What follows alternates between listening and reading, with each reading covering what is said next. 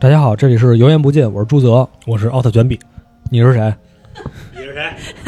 怎么感觉上来就被质问了？Hello，大家好，我是职业奇妙物语的主播小薇。然后我要先提前说一下啊，防止这期节目录完了被骂， 因为我之前做的电台节目都是这种访谈为主的哈，第一次录这样的节目，所以大家如果想骂我的话，在心里骂就好了，不要留言哈。好，谢谢。放心，我们没有评论。我刚想说，就赶紧留言。对，赶紧留言。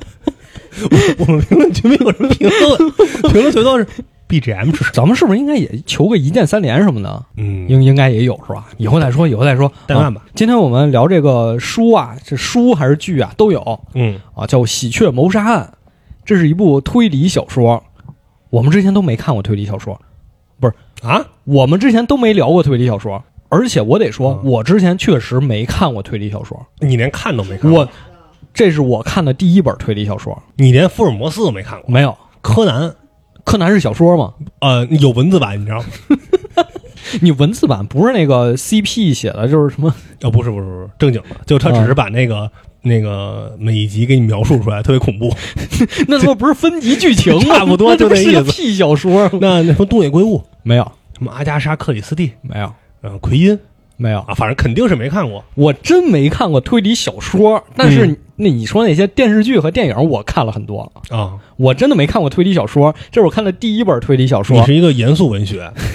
你瞧不起这个，你就喜欢严肃文学，你就喜欢帝国的崩溃。 其实你也是狗，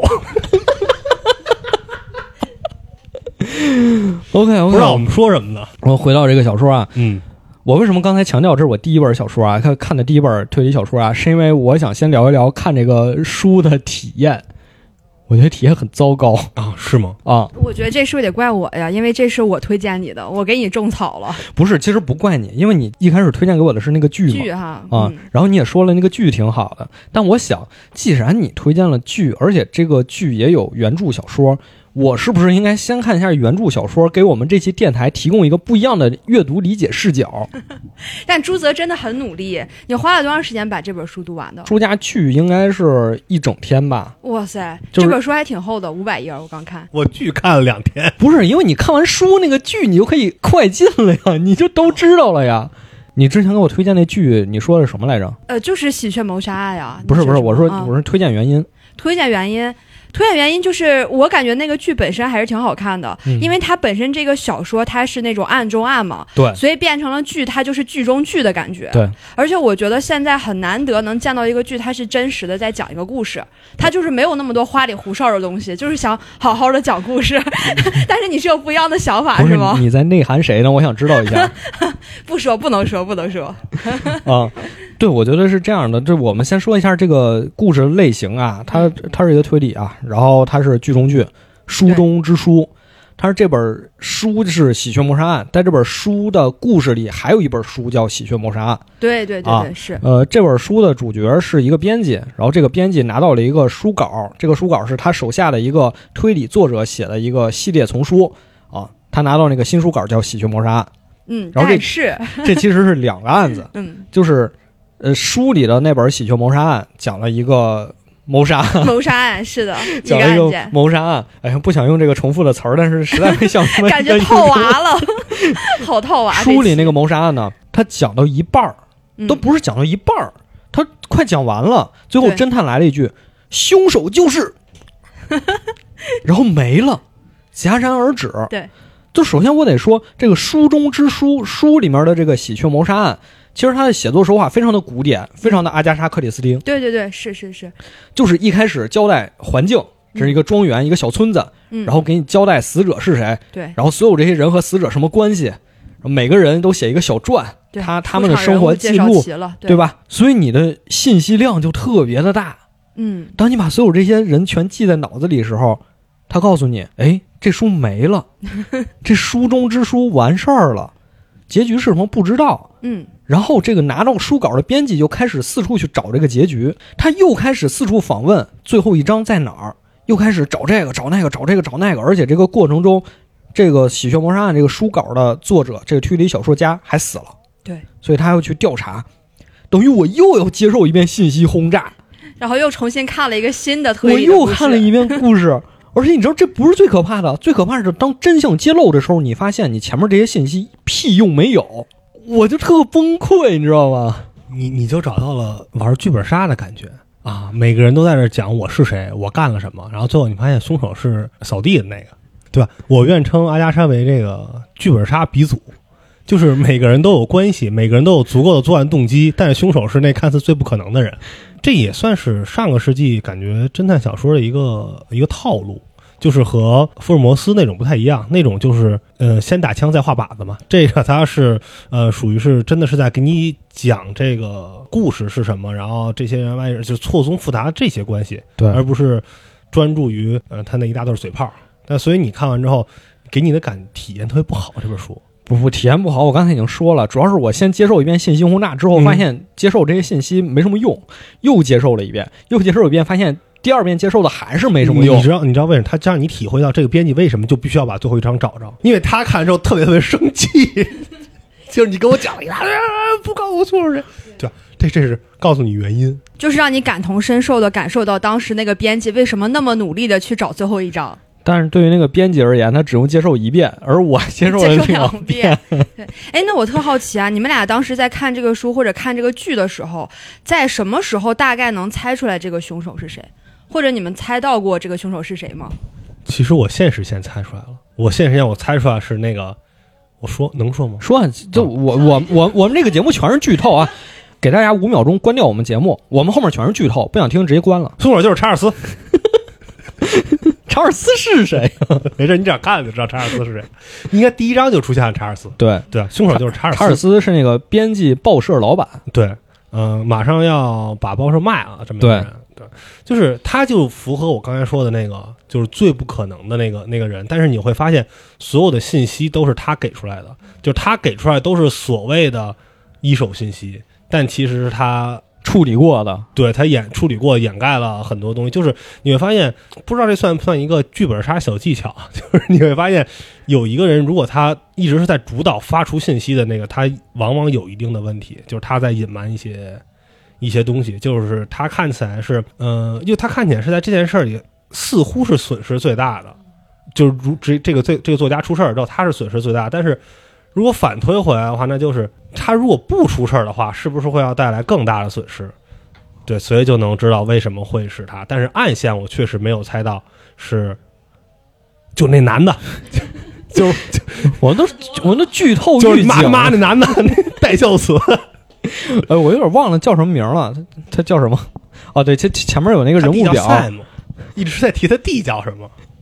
他前面有人物表，哎，这也特别古典。你都多久 没哦看你到得？你得对，你得对那个，多久没在一本书最前面看到人物表了？是这个吗？对对对对，Robert 罗伯特啊啊，罗伯特，啊，对，就是他，就是他杀的啊！就这个我确实没猜到，但是呢，我认为如果有人看的时候觉得园丁是凶手的话，那你就是那你是对的图样 too simple，too naive，就是 他就是最明显的一个所谓的嫌疑人，那他肯定就如果他是的话，这作家就就就就完蛋了，他他就 他这个东西就是按那个编辑话说的，就是 awful 啊，一无是处。其实小皮刚才问我有没有猜出谁是凶手，或者什么时候猜出谁是凶手，我得说，我刚才被信息轰炸两轮之后，我就懒得猜了， 我就不想猜了。直接放空放弃了 我是说吧？猜什么呀？我在这儿， 我在那儿猜半天，你告诉我，哎，戛然而止了，然后又给我一堆人，什么阿婆的孙子，推理小说作家的情人，还是个同性恋，然后他的原老婆，他儿子找那个抄袭的服务员，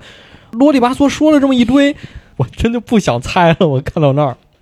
我觉得他这个确实出场的人物会很多嘛，所以我觉得他是不是也是一种套路，就是让大家转移注意力，怀疑对象越多，你越难猜到最终是谁嘛。嗯，所以其实我当时我先看的书，再看的剧嘛。我看书的时候还是特别尝试的、努力的想去猜，但是因为确实我这种推理小说看的不是特别多，我最后也没有猜出来。然后我是大概看到一半的时候，我想先知道结局，我其实翻到最后先看了一眼， 然后再回去再看的。而且我我刚我接着我刚才说啊，嗯我觉得这点其实也是不是也是这本书的一个叙事性轨迹？对因为这个词大家还是比较熟悉嘛。就我觉得轨迹在哪儿呢？轨迹在于他访问了这么多的人，让你以为他们都跟这个凶杀案有关系，甚至他用书中之书的这种方式，让你以为现实世界发生的案件和这本《喜鹊谋杀案》书里的案件是有联系的。这个推理小说作家的死和《喜鹊谋杀案》这本书最后那个案件的结局是有一定关联的。嗯所以这个编辑才这么想要找到这本书稿的结局嘛，他让你往这个方向去想，但实际上告诉你，这俩根本没有联系。对，我觉得你提的这点我特别我好，这是不是嗯也是一种诡计？对对对，是，而且我觉得还有一点，因为这个书的作者，其实我们可以先聊一下这个书的作者。我 OK 觉得因为这个书的作者他本身也是受阿加莎的影响特别大，对，所以出场人物这么多，其实让我联想到另外一个作品，也是最近在影视上有哈，叫这个《东方快车谋杀案》，哦，嗯是新翻拍了是吧？对我对记得对，还没有去看，但据说口碑很差。 然后《东方快车谋杀案》它不也是这种出场人物特别多，最后发现结局这个凶手是谁呢？凶手是所有人。对所以我刚开始看这个书的时候，也觉得出场人物这么多，那是不是所有人都有这种动机？然后最终是不是所有人都可能是杀他的这个凶手？就像我们玩剧本杀的时候，就大家都出刀了，但是谁是致命伤？ 是有一个这个致命伤才是真正的凶手吗？对，你说这个也是，说剧本杀就是他现在这种所谓的三刀两毒式的对呃剧对本对儿，对对对对，其实已经被剧本杀行业淘汰了， 算是。就好像说阿加莎的这种写作手法，其实你放到现在看已经不新鲜了。但这本书《喜鹊谋杀案》之所以还是它出版的时候获得了推理界非常高的评价，嗯可能就在于它怎么说时代回滚。它又重新成为了一种潮流，致敬经典是吗？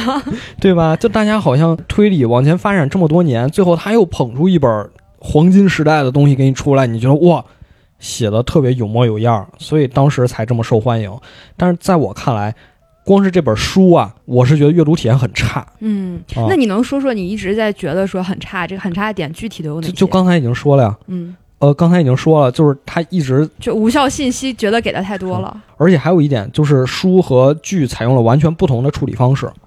因为剧是嗯他把现实和书稿交织在一起了，对对有联系的人物，他是用同一个人扮演的，同一个演员扮演的。是，这样的话，你就更容易理解他们之间互相的关联，以及每个世界发生了什么。但看书的时候，你要记完全不一样的两个名字，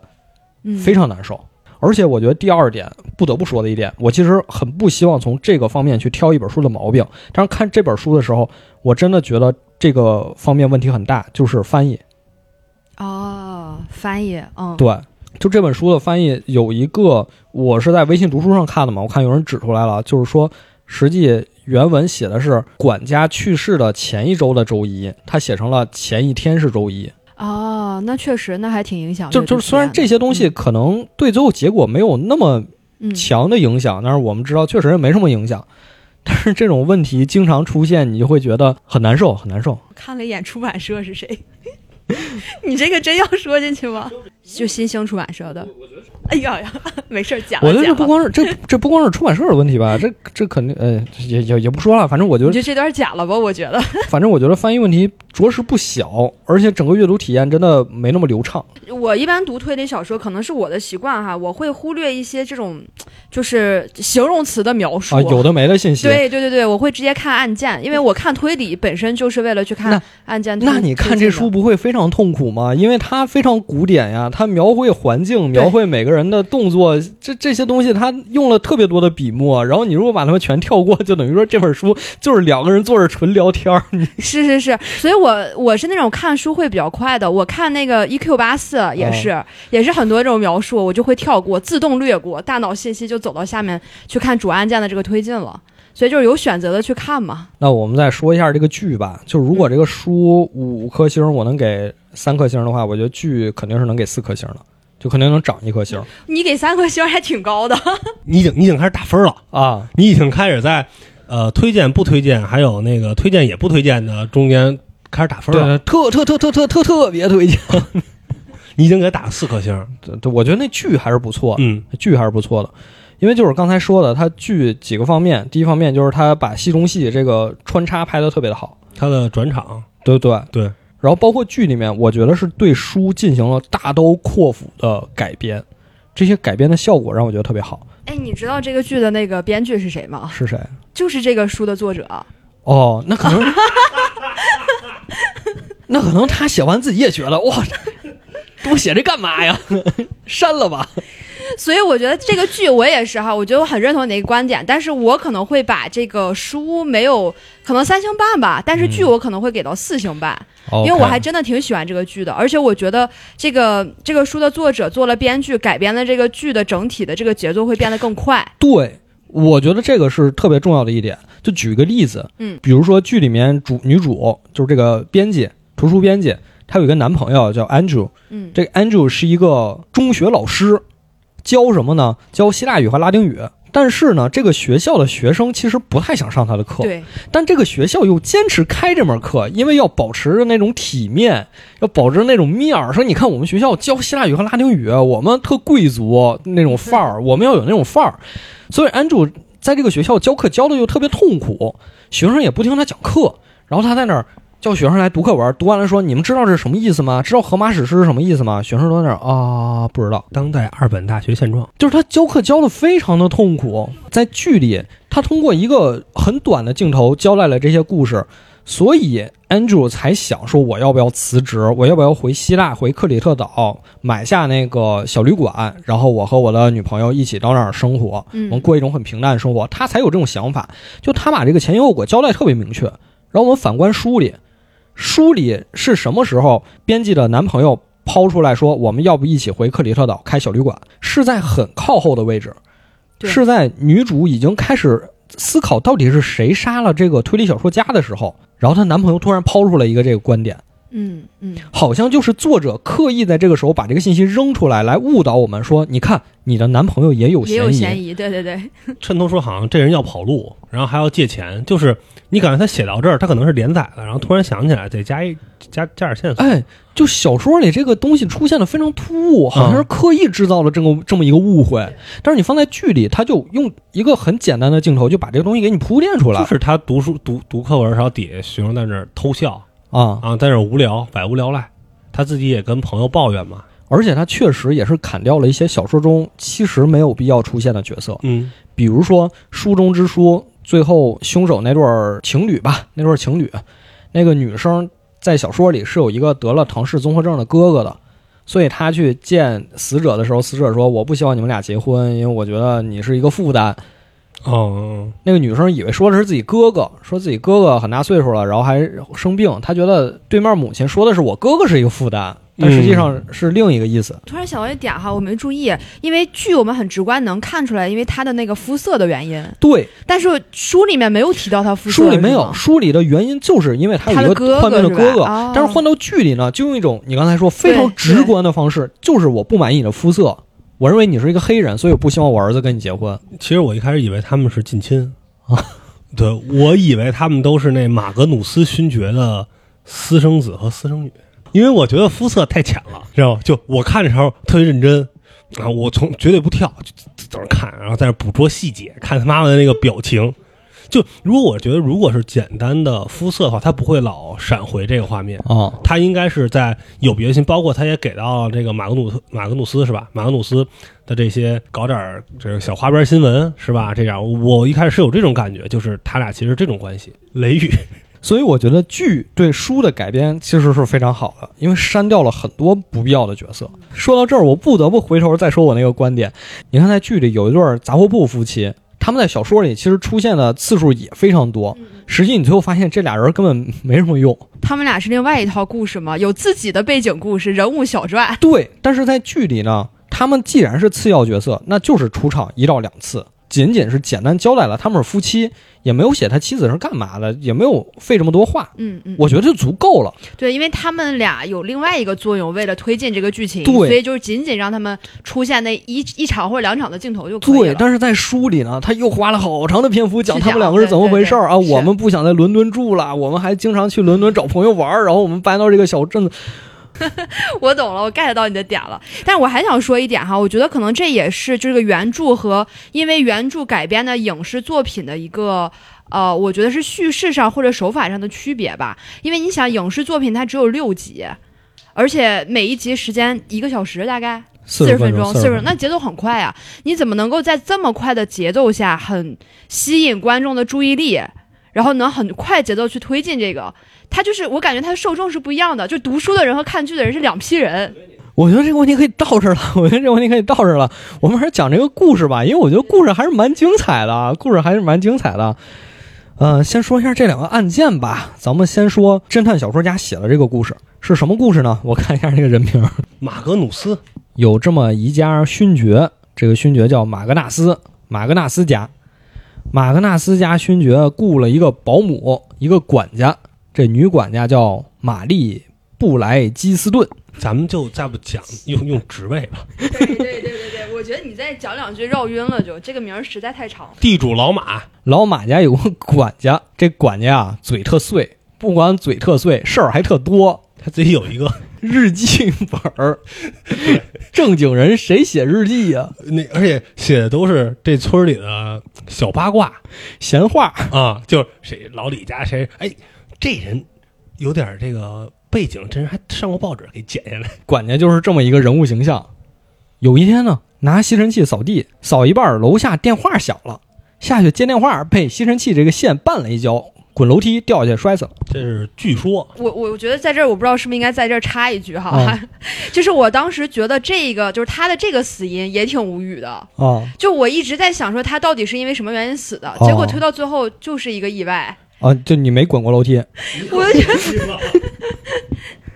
所以我就觉得很奇怪这一点，啊我也挺不能接受他最后调查了这么多，结果到结局的时候发现他确实是一个意外，没有这种他杀的嫌疑。哦，你这个就让我想起那种什么，当所有人都期待反转的时候，没有反转，未尝也不是一种反转。哎，对，当就是那当所有人都觉得你会 割，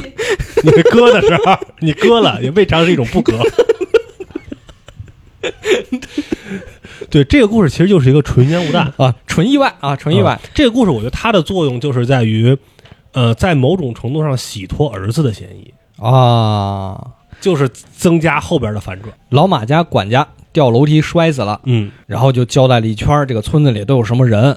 就给你讲讲。这些人其实呢，都跟这管家有点仇，没什么好人。因为刚才说这管家有个小本儿四处记，嗯，传各家闲话，大家都觉得这人不怎么样。反而是这个管家死的第二天，有人入室盗窃，把老马家洗劫一空。嗯，偷了一堆东西。再之后，老马和老马的妻子回家没待两天，老马又死了。于是，作为这个大侦探阿提库斯·庞德就来到这个村子进行调查，嗯，看看这老马到底是怎么死的。这就是书里这个案件发生的这么一个背景。嗯，然后咱再讲讲这些嫌疑人。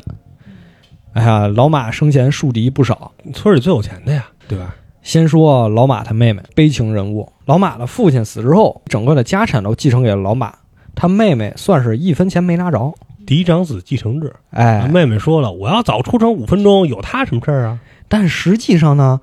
他妹妹确实比他先出生。嗯，完了，也说不明白了，你哥哥死了，你是你哥哥。哎，对，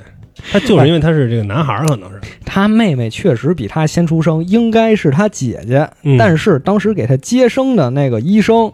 受到了老马父亲的威胁，说你必须让他成为哥哥，不能让这个女孩成为姐姐。在这个法统上哎，啊，所以就给登记也给反过来了，这老马就成了哥哥，他的妹妹就一分钱没捞着，现在就自己一个人还单身，还住在一个特偏的地方，也不是特，就是村儿里吧。所以他妹妹就有了杀人动机。而且老马还特显摆，经常去找他妹妹那儿找茬儿，说啊，你看我有钱吧？啊，回来打工，给你亲哥哥打工，嗯。能不烦他吗？虽然两个人还有一个最大的冲突是吧？就是有一块类似于保留地对，算是他家那个宅子周围有片大树林，啊、就是这个村儿的这个森林公园啊、书里叫丁格尔幽谷，总感觉有什么奇珍异兽在里面。啊对，但是它读起来就好像特像小时候什么儿歌 Jingle Bell，啊，对对对，它叫丁勾 Dingo Dell，丁勾带啊，啊对说说起来特别顺口，反正就是两个人关于这个森林的开发和保护，我产生了一些分歧。其实，在原著小说里呢，整个村子的人都不希望老马去开发这块森林，啊，因为老马的想法是把这森林全砍了，我建高楼。嗯，但是整个村子的人都不希望他砍，最不希望砍的是谁呢？是他们的牧师。他们的牧师一家呢，牧师和他妻子两个人有这种天人合一的理念，是叫什么森林主义者是吗？要亲近大自然。对对对，我当时还挺就是奇怪的，因为之前没有听到过这种主义。 啊，这种主义宣扬啥呢？就是他们两口子经常脱光了到森林散步去。所以他这个小说里有一个事件，牧师的妻子不小心踩到一个就是毒毒的那个叫什么什么茄吧，我记得颠茄啊啊，对，颠颠茄，颠茄，嗯就是这小说里就写牧师的妻子有一天不小心踩到森林里的那个颠茄，然后脚上中毒了，需要消毒。然后侦探就说他当时不是没穿鞋，他是就是没穿衣服， 就是赤身裸体，要不然也不可能光脚踩着啊。所以这是牧师他们一家就很反对开发这个大森林，但是在剧里就把这个安到了老马他妹妹的头上。然后和老马关系不怎么样呢，还有他们家的园丁，他们家园丁其实就是一直干事儿不利索，老马就一直想开除他，但是因为这园丁家里好几辈儿都跟着老马干活，所以老马也不太好意思。这回家里管家也死了，也被偷了，就有正当理由要开除这个园丁，所以这个园丁呢也有可能谋杀老马。再然后就是勋爵管家的丈夫和儿子，可能觉得自己的妻子或者自己的妈是老马杀死的，所以也想去报复。那么勋爵身边呢，大概就是这么几个嫌疑人。对，还有他媳妇儿，他媳妇儿就是有外遇 嘛，是吧？是有外遇，所以也是跟他关系不是特别好。就他俩应该是都有，他老在那吵。你看那媳妇儿不给一大嘴巴，你你干丢人现眼的事儿，记得吧？这俩人有点像那个里边儿《致命女人》第二部里边儿两个人的那种感觉，就互相俩人都有事儿，哎人都俩都俩人外都遇有事儿，都有而外且遇都啊对对方挺不满。所以就开始调查这个勋爵到底是怎么死的。那大侦探庞德查了半天呢，有点眉目了。最后他的助手就问：“哎，这个老马怎么死的呀？”大侦探说了一句：“凶手就是谁谁谁谁谁。”全书戛然而止。嗯，哎，这喜剧谋杀案这书，哎，到这儿结束了。刚才我们讲那些都没用， 一个小一个小故事。都都过去了。这个编辑看书看到这儿说：“这怎么突然就没了呢？嗯，这怎么回事呢而且这是一个大作家寄来的？”嗯新作，这是他们相当于是，呃，年年度的这个大事件了，对。对吧？这人这人又出书了。这叫阿提库斯庞德系列，嗯一共这个系列要出九本书，前八本已经出了，这是最后一本，哎，对，要完结了啊。马上要完结。嗯结果这书缺了最后一章，不知道谁是凶手。他一开始不知道怎么办，说我问谁啊？先问老板是不是印错了嗯，啊啊，复印是不是出问题了？啊，是不是印错他了？是手稿。他给他是打印稿，编辑说一开始这是不是打错了呀？嗯老板说没错啊，就来的时候就这么多页，我打印完就是这么多页，没错啊说我说我也找呢，啊，我我也纳闷呢。我刚问咱们那文秘，他说他都印了。编辑就说：“那我找这推理小说家吧，叫艾伦，我就找艾伦。艾伦呀，每次他有一个写作习惯，就是每次是先写手稿，再把手稿打印进去。嗯，所以他说，既然有打印稿，就一定有手稿。我去他家看看有没有手稿。这时候突然艾伦就死了，嗯，说完了，从，从楼上摔下来了。从阁楼上掉下来摔死了。嗯，去他家呢，发现也是被洗劫一空。哎值钱东西没拿，啊，对吧？就是那些精神财富全没了。所有值钱东西一点没动，嗯，但是所有手稿全没了，文件、啊全丢了，电脑都清空那了。找不着了，什么都没有。”对，这人做做的很隐蔽，什么浏览器记录什么的全删了，肯定可有能事儿啊是，自杀，可能是自杀。是是这这这这里肯定有事儿嗯啊，这里绝对有事儿。一边找手稿，一边调查艾伦是怎么死的啊，分别又拜访了，刚才也说过什么阿加莎·克里斯汀的孙子啊，又拜访阿了，加莎·克里斯汀的孙子对啊，有书里有，啊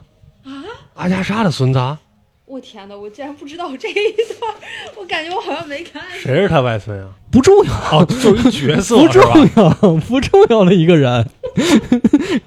这种事儿毫无关系啊，然后这个编辑就开始调查作家艾伦到底是怎么死的啊，他就开始当侦探了，就开始走访艾伦身边的人。走着走着就发现呀，这艾伦有一个不好的写作习惯，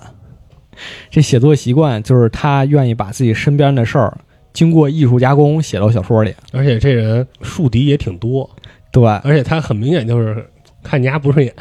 我就跟这里边给你弄一次角 色，特别记仇我。就是恶心恶心恶心你，而且不经过别人同意，这高端玩法，夹带私货。先说说他都夹带什么私货了。嗯艾伦这个作家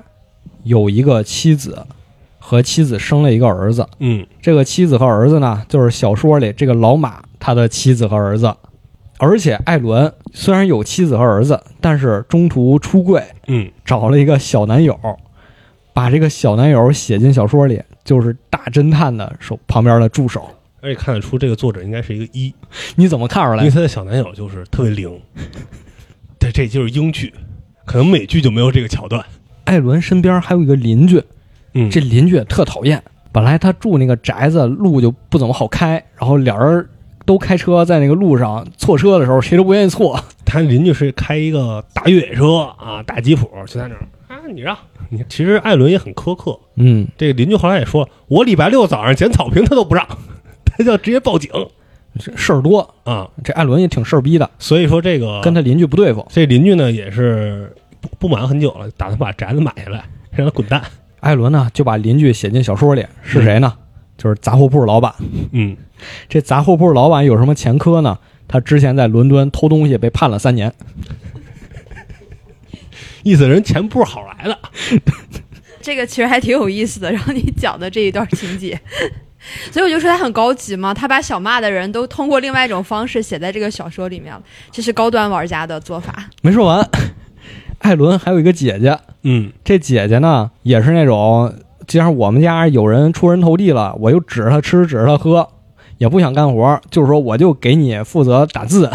你不是喜欢写手稿吗？嗯你写完我给你录入，哎，我就挣这个钱。但是艾伦只给他十美元，十英镑一小时，就给的也很少。对，嗯啊，然后姐姐也不乐意了。艾伦说：“你这有啥不乐意的？我也给你写进去，嗯，就写上老马的那个妹妹，对，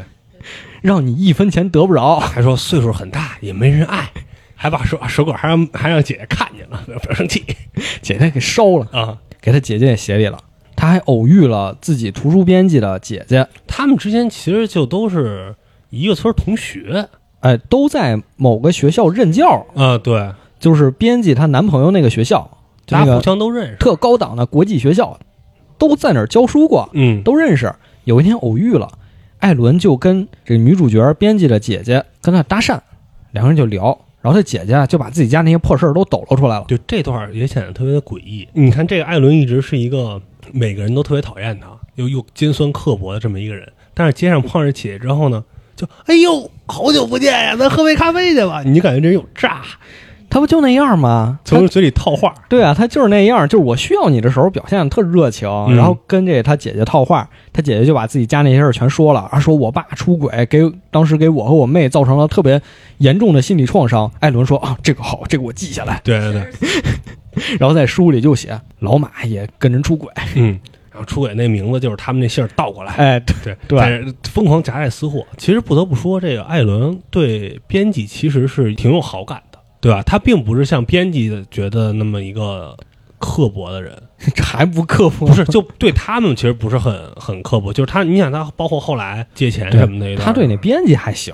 还有一个就是艾伦当时作为客座教授，出席了一个暑期写作培训班儿，在这个培训班里，艾伦读了自己的一一本小说，说这是我的新作，我给你们读一读。他其实读了一段严肃文学啊对就是他刚才我说的那一段他他写了一段严肃文学，啊帝国的崩溃什么那种，然后对，一个说来你们谈一谈有什么想法，啊，人举手， 哎哎，有人举手，你你谈谈，那个凶杀案在哪儿呢？我想看阿提库斯·庞德，啊，你我写这干嘛呀？不想看你这些。然后问他你叫什么？然后艾伦就怒了，为什么艾伦生气了？因为他其实啊，从一开始在刚才说那贵族学校教书的时候，嗯他就想说，我一定要出人头地，我要获得社会名望，我不能在这儿教一辈子书，我不想看这个，所以我要写小说，因为我觉得写小说能让我世界闻名。但是其实啊，他没把这个愿望表述清楚， 他其实想的是，我要像以前那些大师一样青史留名，而不是就是当一个名人儿混娱乐圈那种。我觉得他就是想和什么马尔科斯，狄更斯这种齐名的文学家，而不是就当一个普普通通的通俗小说家。他就是不想当一个畅销书的小说作家嘛，哎，对，啊想搞一嗯搞严肃文学。对，他一开始就奔着严肃文学那个路子去，但就不是很成功。他老婆就说：“你要不先写写通俗文学，你先写写这个凶杀案，大家喜欢看啊。”对，艾伦就写了《阿提库斯·庞德》这个系列，结果广受好评。火了，火了就出现了另一个问题，就是他被困住了。就好比你 J.K. 罗琳写了《哈利波特与魔法石》，你后面六部你就得跟着写，你不可能写一部就把这个 IP 晾这儿了。所以艾伦就不得不一直写阿提库斯·庞德这个系列。但是这个系列他其实非常不想写，他想的就是我就写够了钱，我就去写我的严肃文学。结果反而是他这个不想写的系列越来越火，他想写那严肃文学写完了根本没人看。罗琳有你懂哈利波特吗？这不就是那个逻辑吗？对吧？就是你已经写了，你就改变不了了，必须写下去会。逼着你去写，不写给你哎寄刀片儿。对其实就跟一些喜剧演员似的，好多人会避免演那种喜剧，就是要不然你就脸谱化太严重了。这个人只要一出来，他就是演喜剧的。你看一个什么东西，他只要这个人只要出来就会跳戏，对，对吧？他即使演一个在反差的一个东一个人的事儿，你你也会笑。所以再回到我刚才说的暑期培训班儿，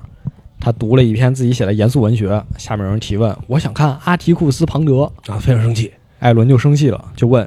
你叫什么名字？嗯，那个学生说，我叫布兰特。好，我记住你了。好，把你写进小说里，你就是那个想谋害主人，还有恋童癖， 还想着抢东西、偷东西的那个园丁，你就叫布兰特。你知道嗯他这个和我大学那个文学课的教授一模一样，他会说过同样的话。你叫什么名字？好，我记住你了。 一模一样的话，然后他出书了吗？没有，他就是他在课上有人对他提出过不同的意 见，他真的就是同样场景。我看的时候我已经笑疯了，你知道吗？这就是原话。你你叫什么名字？我记住你了。知识分子的穷酸样儿，不，我想起来，我大学有一个，我们大学有一个老师自己写了一本教材。啊然后上他的课选修课，他用他的教材给我们讲，然后呢还跟我们讲，就是这个学期结束之前，让我们给那个教材打分，而且说的很明白，这本书是我写的，你们给我这个书打一个分，然后让我们写在纸上调查问卷，他会走在下面看我们打分。我班有个男生打的分不是很高，那个老师也是说你叫什么名字， 哎，你看，对，哎你就看有病。就就 啊太典型了，这个啊人物形象。对，跃然纸上，就他都能有一些奇妙的 回忆。你看，我没别的办法对付你，我就写到小说里编排你。嗯。哎，对，而且我他相当于是把这个园丁弄的是一个好像所有坏事都是他干的，哎，对，对吧？就是他是最大嫌疑人，又见死不救，还把别人狗毒死， 看着还哎 满脸愤恨，然后跟谁都特别不对付，还偷人偷人东西，小偷小摸还偷懒儿。啊，什么都是他干的。对就你看这个人有多刻薄。这就是这个作家在现实生活中的形象行，咱们说到这儿，那个现在可以暂停一下，啊。大家回忆一下，我们刚才说了多少个人？ 其实刚才那课上还还认识了一位朋友，就是这个李，他是算是一个写作票友，他是一个餐厅的服务员，嗯他一直也有文学梦，但是因为没钱，所以就先打份零工挣钱来供自己写作。嗯，然后一看有这么一个课，而且这个课上你艾伦要来当客座教授，太好了，我要来参加。然后还得到了这个非常宝贵的见面机会哎，啊，还说啊我有一个想法，然后艾伦就抄走了，他真是抄走了，对，全都抄走了，一模一样。就只是因为这个人他的文笔实在是太差了，对对吧？艾伦有更好的文笔，更好的平台，这服务员空有一个想法，艾伦说：“那我来吧，嗯我来代劳吧。就把这个抄走了。他道歉了吗？没有，艾伦呢，总之就是这么一个人。然后呢，发现他第二天死了，从阁楼上掉到自己花坛里，摔死了。然后周围所有的人都有都有嫌疑，都有动机，呃对，而且好多人都说：“哎呀，他死了，我真开心。对对，他在他的葬礼哈、不然人家还感慨呢嘛。哎呦，一个这么世界知名的作家，这葬礼来宾可不多呀。”嗯，刚才其实漏说了这个她的小男朋友，只说了她小男朋友在《喜鹊谋杀案》那个里面的这个故事里面的那个形象，但是没有说她现实的生活。对对对对对我觉得现实生活也可以说一说，还挺对值对对得说的。她小男朋友其实，在《喜鹊谋杀案》里，或者说在《阿提库斯·庞德》这整个系列作品里，都是侦探助手。华生，华生，对对，华生那个角色，对，就是你能看到他们两个可能刚创作这个系列小说的时候，两个人还有爱情的火花啊！我特别想把它写进书里，而且是陪伴我身边的这么一个角色啊，对对对你能感觉出来。但是其实他写到《喜鹊谋杀案》的时候，他这个小男朋友出轨嗯了。他这个小男朋友背着艾伦偷偷到伦敦跟自己其他的朋友玩儿去了。然后艾伦知道这事儿，我要把这个也写进书里。于是你能看到《喜剧谋杀案》这本书里，勋爵他夫人也是偷偷到伦敦 找外遇。对对对你。能发现他这个人物还融合了，写到一半还换了啊！对，但我觉得其实他书里面对他的这个零的朋友是吗？是零吗小男友， 小男友，对对对，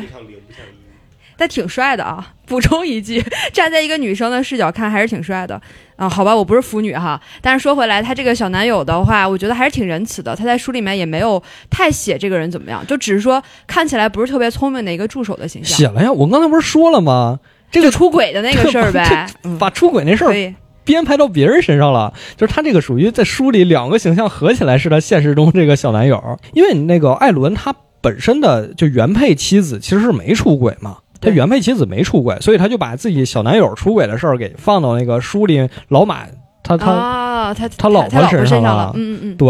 然后还有就是他还认识现实生活中这个警探，本来是他姐姐牵线搭桥，说我介绍这个警探让你认识，好给你提供更多犯罪素材，结果他还反过来觉得这警探特傻，毛利小五郎的一个角色，就给人编的就是傻了吧唧，什么都是哎，您说， 一纯工具人儿，对，就是很符合侦探小说里边警探的那个那个身份。总之就是艾伦死之后，他身边人都特开心，哎主要就是因 为他他要瞎写人家，这里边儿没有本来就没有什么，你写一侦探小说本来就没有什么正面角色，然后这些角色还都是你生活中的人，对，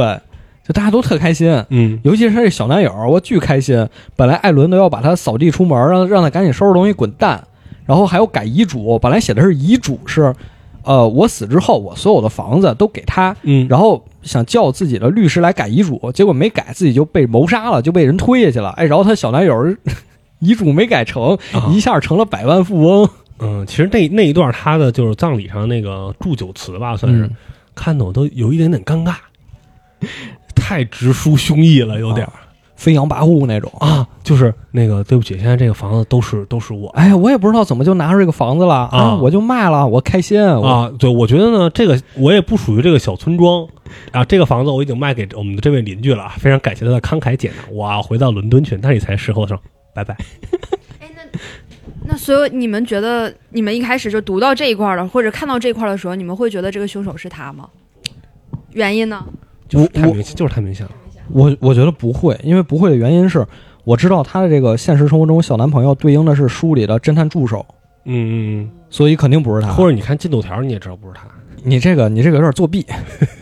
场外因素。所以编辑就开始一边找《喜鹊谋杀案》最后一章的手稿，一边研究艾伦的死因。其实很多人都说艾伦是自杀，他的 CEO，他们公司的老板跟他说艾伦是自杀。为什么是自杀呢？因为他老板掏出了艾伦给他写的一封遗书，这个遗书是这么写的：就是对不起，我觉得自己时日无多了，接下来我要把我最珍贵的东西留给你，希望你能完成我的书稿啊，把它顺利出版，就没了。他也确实是得癌症晚期了。一是艾伦自己得了癌症，第二是他也觉得阿提库斯庞德这个系列书，这是最后一本完结了，我也要梳理了侦探得癌症，啊，也得了。也对上了，嗯，也对上了。如果艾伦真的是要自杀，一个知道自己得了癌症的人还要自杀，那他怎么能把这个书稿没完成就去死呢？或者说马上要死的人不会自杀。所以他就觉得这里肯定有事儿，肯定不像自己老板说的，他得了绝症，快死了，所以他要自杀，就他就一直坚信是他杀他，就一直坚信是谋杀。又非常他古一定典，是被被人杀死的。这就又非常古典。嗯于是这个女编辑一边要查《喜鹊谋杀案》这本书的最后一章到底在哪儿，一边要查艾伦到底是怎么死的。嗯，她在查的过程中就发现，咱刚才说的那一大圈儿那一串人，他身边那一串人啊，一点问题都没有。 就是都有嫌疑，哎，但是呢，呃，又都不是他们干的。嫌疑最大的是谁呢？是自己的老板，自己这个出版社的老板。嗯，为什么是他呢？他的老板给他看了这个遗书之后，就一直告诉这个编辑：“你不要再查艾伦之死了。你看他时日无多了，他还给我写了遗书，他把自己一切都安排完了，他去自杀了，顺理成章。哎，你不要再查了，这个书稿最后一张丢了没关系，咱们有的是办法补救，咱们可以让人续写一个，对吧？或者咱们让读者投票，让读者投票，哎，谁是排行最高的这个凶手？哎，读者投谁是嫌疑人，咱们就写哪个，办法多的是。总之就是你不要再查了，艾伦肯定是自杀。但这个时候，你老板越是这么告诉你， 这编辑越不信。嗯主要是有几个疑点。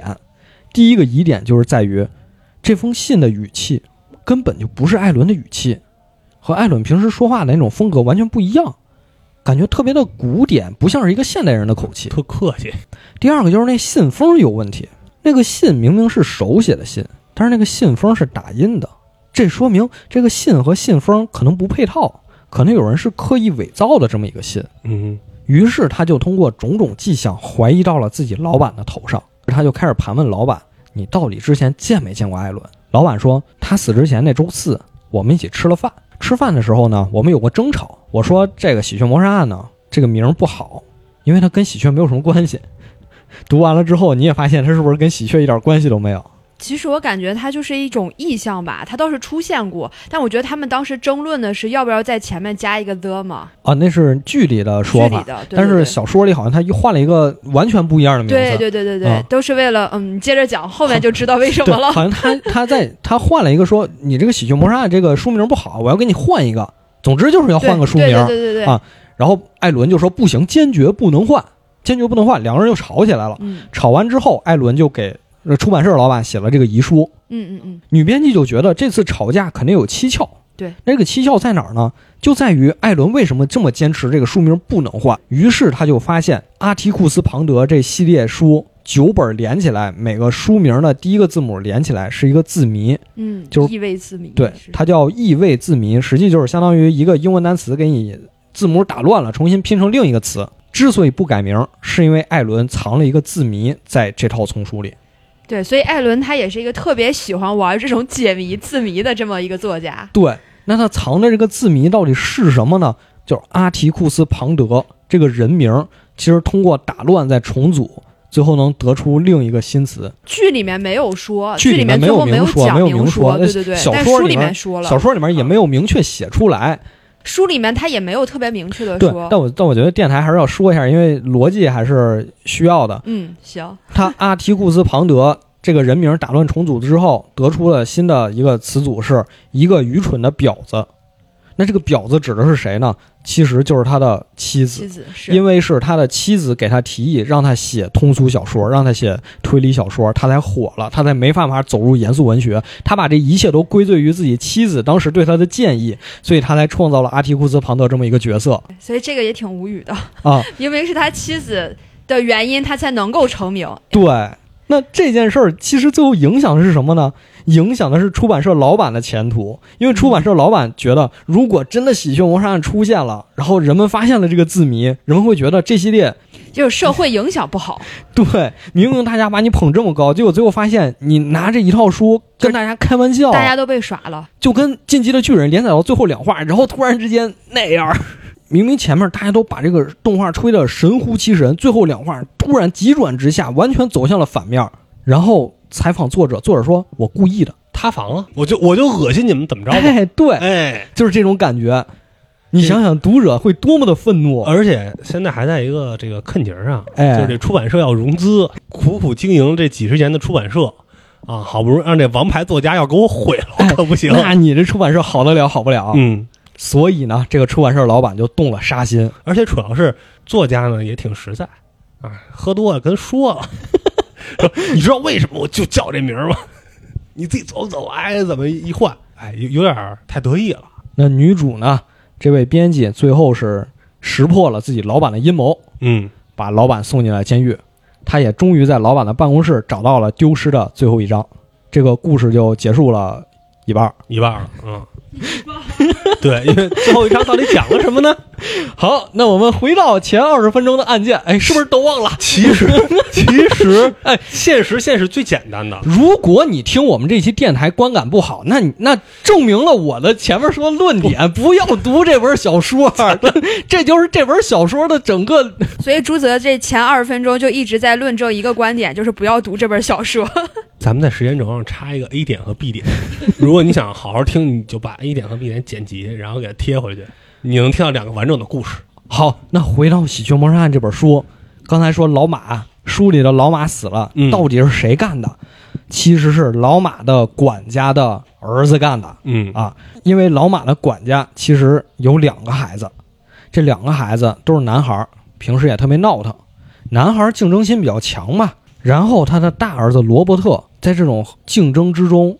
心态就产生了变化，嗯开始扭曲了。就是他其实是觉得弟弟被偏爱了。就是罗伯特呀，他这个人他们其实从小算是父爱比较缺失，他爸爸是空军。基本一直不在，然后可能有时候会买点好东西去补偿两兄弟，但是更多的其实是给到弟弟，因为弟弟比他小个两岁，小个两岁，对，小两岁，然后他就会觉得，哎，你们就偏爱弟弟，你们不喜欢我就，包括买那个狗，其实这也是我觉得可能现在二胎家庭一个比较严重的问题，就是怎么端水哎，这个事儿就比较难。就我有一个堂弟，从小就是得要要端水，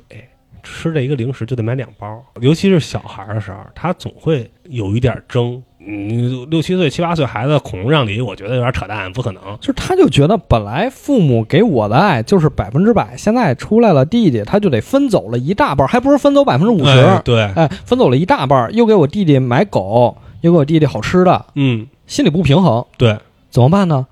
有一天出去玩的途中，把自己弟弟在湖里给先淹死把狗给毒死了嘛。啊！对他之前先把狗毒死了，对，然后就觉得毒死狗不够解恨，嗯，就把他弟弟给杀死了。呃，其实算是教唆，因为他们嗯老玩那种藏宝游戏，我估计就是他跟他弟弟耳边说：“你看那湖底下有没有？是不是藏那湖里了？”他弟弟咔一下溺溺死了。因为其实，在那个年纪的话，一般弟弟还是听哥哥的。我觉得不是教唆，我觉得就是你觉动得他的手诚，心的是吗？就是他动的手，哦，因他为诱他导他去湖。因为他妈他妈妈在窗户里看见了。嗯，如果他是教唆他弟弟下湖里，他弟弟自己淹死的，他妈妈是看不见他掐死他弟弟的情景对的。对对，有有一个细节，我突然想到一个细节， 那个电视剧里面有讲，就是他身上的水一开始就是湿的，他是先从湿的那个状态先跑出来，然后怕别人发现他为什么身上是湿的，他又跑回那个湖里去接的他弟弟。对这有可能就是说，那个咱俩来湖里，然后我趁你不注意咔给对对对对对对对就是我这觉得种就就就是那样。但是其实我看到这儿有一个问题，就是他妈妈看到了，但是你作为一个孩子啊，我要是说把你摁在水里什么的，他妈妈如果从楼上下来，其实是来得及的，我觉得。可能他妈看见的时候已经来不及了。罗伯特掐死了他弟弟，在溺死吧在湖里溺死了他弟弟嗯，之后，假装没事儿去叫这个园丁，说：“你看看我弟弟出事儿了，你看看是不是毒死狗也装作跟自己没关系，就假装是园丁干的，因为说这园丁一直看这狗不顺眼。？”对弟弟死呢，他也是赖园丁，说这园丁一直不喜欢我们俩，我对，们俩老在院院子里玩儿，可能给他有点影响。园丁抱着他弟弟尸体走上湖的时候呢，罗伯特还要装自己无辜，嗯，因为他如果那个时候一直站在岸上，园丁就能发现你罗伯特身上是湿的，嗯，你这解释不了。所以罗伯特，哪怕你园丁抱着我弟弟往上走，我也要冲进湖里，把身子再淹一下，这样我就能说明白这事儿了。先急管后急。他以为自己做的天衣无缝，实际被他妈妈在小树林儿那个房子透过窗户看见了。嗯，他妈妈非常震惊。他妈妈这个时候就诞生了一个想法，就是说，我大儿子是个杀人狂，我以后一定要让所有人都远离他，不能让他伤害任何人。所以你看，先是跟自己老公离婚，说你回伦敦吧，或者你去其他地方吧，嗯，不要陪在你儿子身边了。看似是好像对儿子过度保护，从而跟老公产生了分歧，实际是在保护老公。嗯，又不让自己儿子和女朋友结婚，看似是嫌弃人女方，实际也是在保护人家女因方。为他其实说的是，我不能让你污染了我们的基因，对、好像看似是对他的黑人女友说的，其实是对他说，就你这种病态的基因不要延续下去。嗯，而且呢，他还给自己的勋爵写了一封信，因为他很信任勋爵，嗯勋爵也给他儿子找了一个工作，对他家也很好。他给勋爵写信说，十二年前这桩惨案是我大儿子干的，我这封信寄存在你那儿，只要有这个把柄。我大儿子就不敢伤害我，等于我舍生取义呀、我放弃自己生命，我跟我的大儿子捆绑在一起。就经典的那个科幻科幻电影里的是吧？这是我的生命手环， 我这我只要死了，核弹就发射，你是你自己瞧着办。所以在管家意外摔下楼梯去世之后呢，他的大儿子就疯了似的想去老马家里找到这封信，嗯因为大儿子知道有把柄在里面，但是找半天没有找到，他其实知道应该就在保险柜里，他打不开。但他又不能进去一圈呢，啥都不干，于是就偷了几样东西，假装自己是小偷，嗯但偷的东西呢又不能带出来，就给扔湖里了，这就成为了日后破案的一个线索。就是你没扔干净，你有的东西扔到了路边儿，嗯这个路边儿被最后园丁捡到了，园丁又卖给那杂货铺老板了，最后这东西就暴露了，就相当于侦探已经知道你不是真正的小偷，你是只是想把东西偷出来做一个掩饰。在罗伯特进到老马家里没有找到自己黑料之后呢，老马把那封信拆开了，嗯知道了十二年前的事儿，于是就把罗伯特主动叫过来了，就说：“我不敢想象你以前杀了你弟弟，你妈是不是也是你杀的主要你前一天威胁过了。？”哎，啊！你前一天在酒馆喝酒的时候，你妈说咱家灯坏，你怎么还不修你说我就不修，你还不如死去。啊？而且还说的是，你要觉得你就找一地儿摔死吧，言出法随，神预言家，老马说：“是不是你干的？肯定是你干的。肯定是你干的！啊我要揭发你，嗯，我要找警察把你抓住。你这人有前科还，”罗伯特一看不行，我得动手了，嗯拔下老马家里那装饰用的大剑，一下就把老马头给砍掉了。嗯，这砍啊的也挺准的，反正是一个这个魂系玩家劲儿也挺大的。啊，砍掉之后，他又找啊，他又找他妈那封信留在哪儿，找到之后扔壁炉里给烧了。嗯结果烧的时候呢，也出现了一个偏差，他烧错了，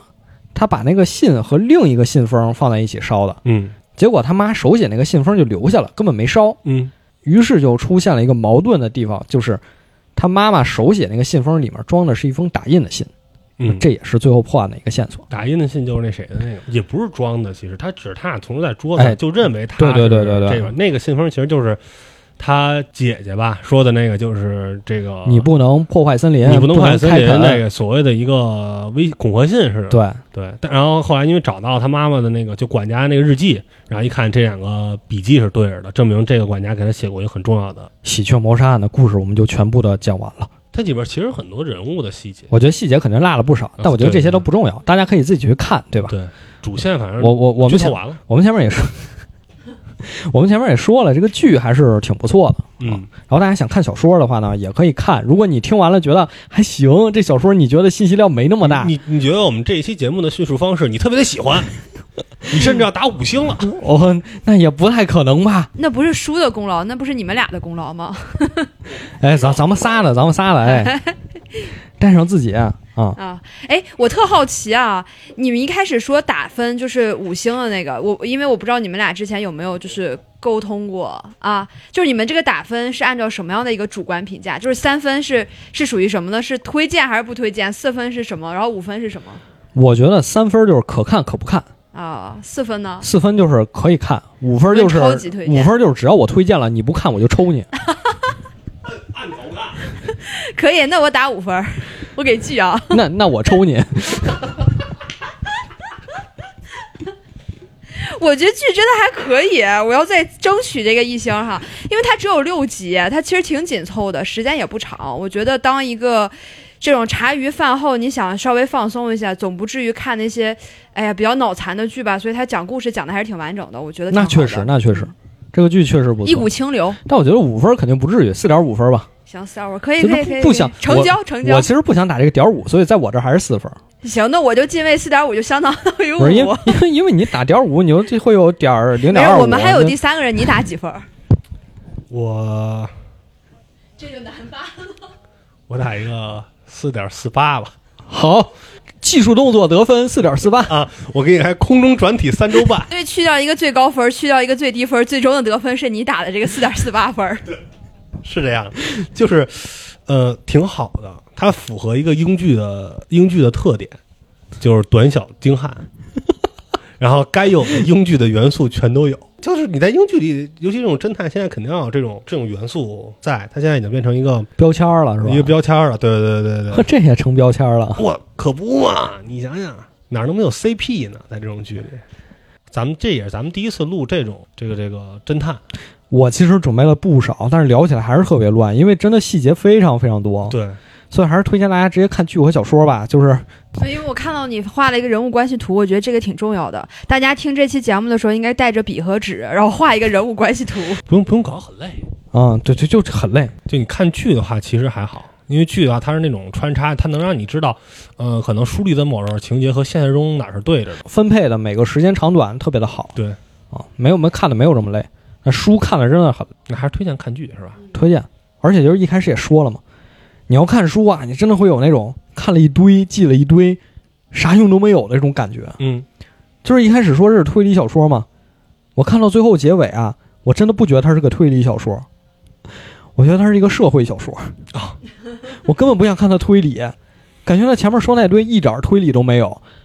书里最后是怎么锁定是他老板是凶手的呢？嗯坐地铁碰见老板的秘书了，啊，就那个杰瑞玛还是偶遇？啊，那个秘书跟他说：“没有啊，我当时拿到书的时候是完整的呀。哦，就完了。哦，那还不如剧里的这个处理呢，就是在于什么时候就是就是老 老板发布，你知道？吧？就是 你觉得我前面分析一堆都 啥用都没有，你撒谎时候会笑，所以你是狼人。你怎么知道我是狼人？因为我偷看见你牌了。 这就我想到我们之前去，我们当时大学宿舍去玩狼人杀，然后那个不是有那个主持人吗？说那个呃指出要杀的人，呃指就到这儿，然后说你确定吗？我确定。 你能理解什么叫笑疯了吧？ 就是，